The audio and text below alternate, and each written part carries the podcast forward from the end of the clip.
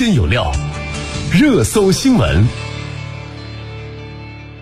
马上就进入到五月了，其实从五月开始，一批新法新规将陆续施行，也涉及到人身赔偿啊、职校生就业、新车上牌，还有电子烟销售、电动车管理等等等等。详细呢，我们来通过央视的报道一起来了解一下。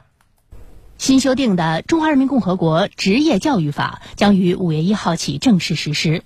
这是该法自一九九六年颁布施行二十六年来的首次大修。新法明确。职业教育是与普通教育具有同等重要地位的教育类型，用人单位不得设置妨碍职业学校毕业生平等就业、公平竞争的报考、录用、聘用条件。教育部制定颁布的《中小学法制副校长聘任与管理办法》自五月一号起实施。办法要求，每所中小学校至少配备一名法制副校长，并优先为偏远地区、农村地区学校和城市薄弱学校配备法制副校长。电子烟管理办法将于五月一号正式实施，提出禁止销售除烟草口味外的调味电子烟和可自行添加雾化物的电子烟。公安部新修订的机动车登记规定将于五月一号起实施。此次修订推行五项便捷办理机动车登记新措施：一是推行私家车新车上牌免查验；二是推行小客车登记全国一证通办；三是推行车辆信息变更跨省通办；四是推行申请资料和档案电子化；五是推行部门信息联网共享核查。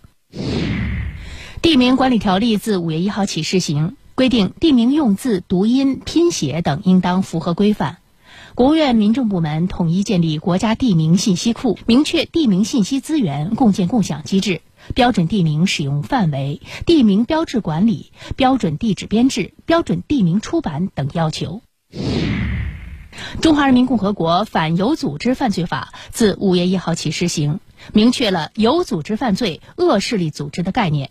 对恶势力组织可以适用法律规定的惩治和防范措施，并明确了利用网络实施有组织犯罪、软暴力行为的定性。最高法审理人身损害赔偿案件的新司法解释将于五月一号起施行，将人身损害赔偿案件中的残疾赔偿金、死亡赔偿金以及被抚养人生活费由原来的城乡区分的赔偿标准修改为统一采用城镇居民标准计算。市场监管总局修订的《医疗器械生产监督管理办法》和《医疗器械经营监督管理办法》自五月一号起施行。两个办法全面落实医疗器械注册人备案人制度，夯实企业主体责任，并进一步加大对违法行为的处罚力度。